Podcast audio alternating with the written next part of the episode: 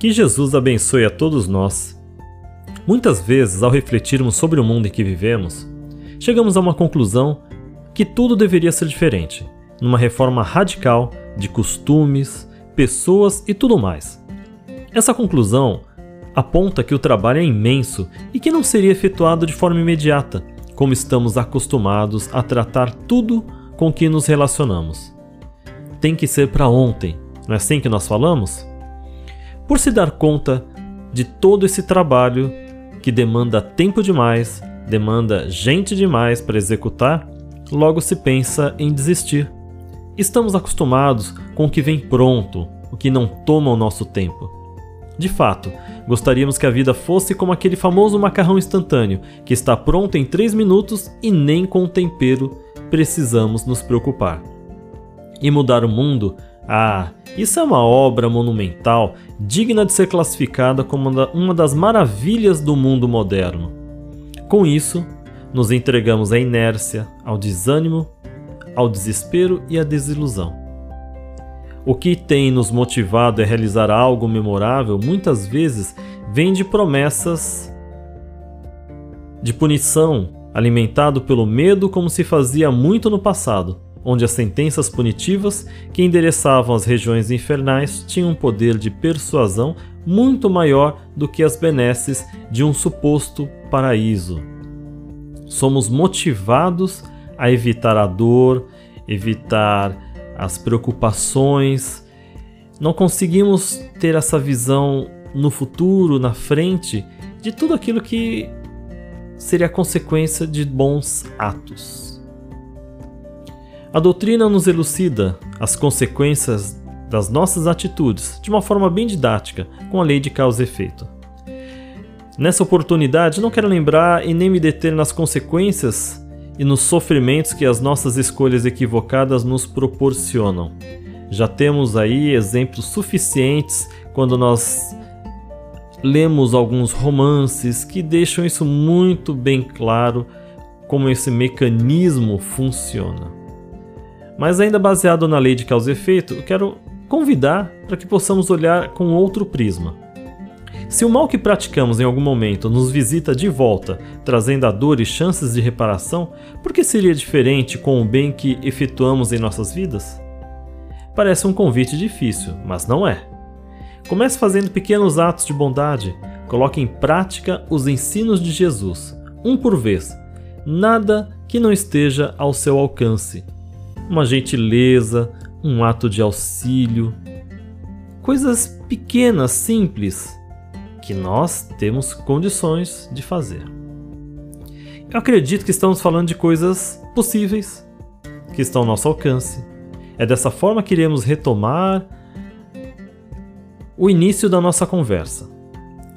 O mundo precisa de uma transformação, lembra? Mas, ao contrário do que imaginávamos, que somente algo grandioso, complexo, que seria o motor da transformação, restrito a poucas pessoas, agora já podemos, de maneira imediata, realizar atos possíveis, extremamente simples por ser tão abrangente, consegue realizar a grande mudança que o mundo necessita.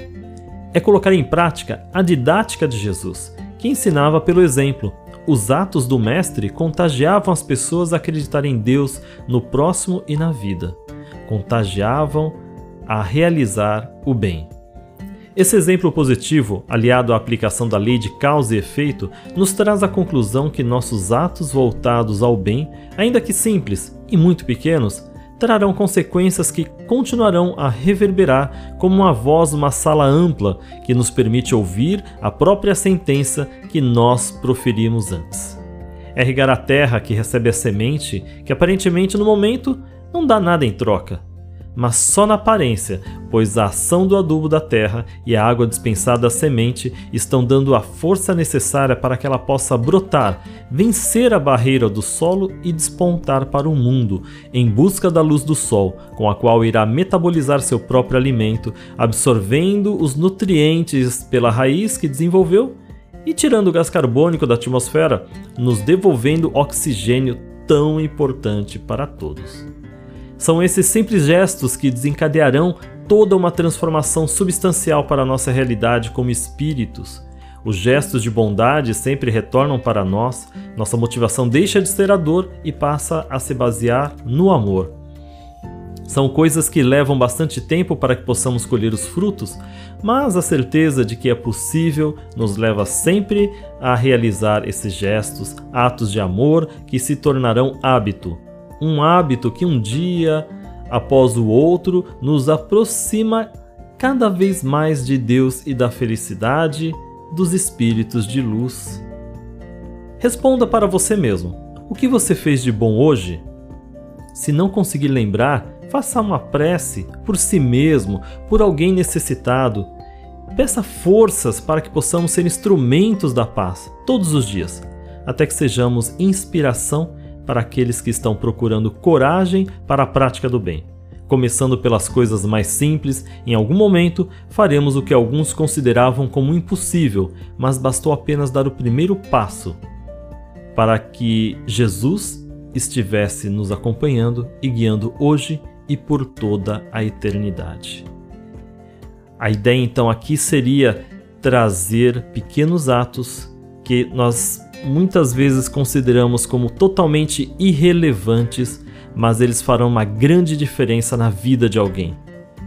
Situações que hoje a gente faz até de uma forma despretensiosa, a gente esquece ao longo da vida, mas são experiências que em algum dia alguém com quem nós cruzamos vai nos lembrar lá no futuro como foi importante para eles.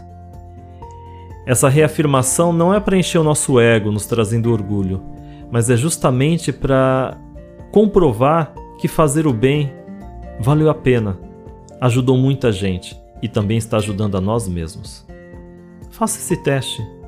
Comece hoje com pequenas coisas, coisas simples. É nessa simplicidade que nós encontramos a grandeza da vida. Uma ótima semana a todos, com um abraço repleto da paz de Deus, nosso Pai. E até a próxima.